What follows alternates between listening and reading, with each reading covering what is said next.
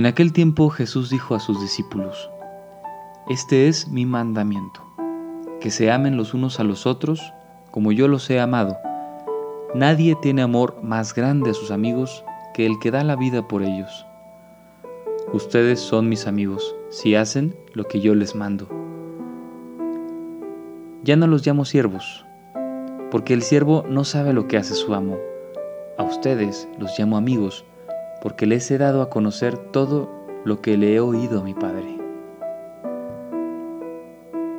No son ustedes los que me han elegido, soy yo quien los ha elegido y los ha destinado para que vayan y den fruto, y su fruto permanezca, de modo que el Padre les conceda cuanto le pidan en mi nombre.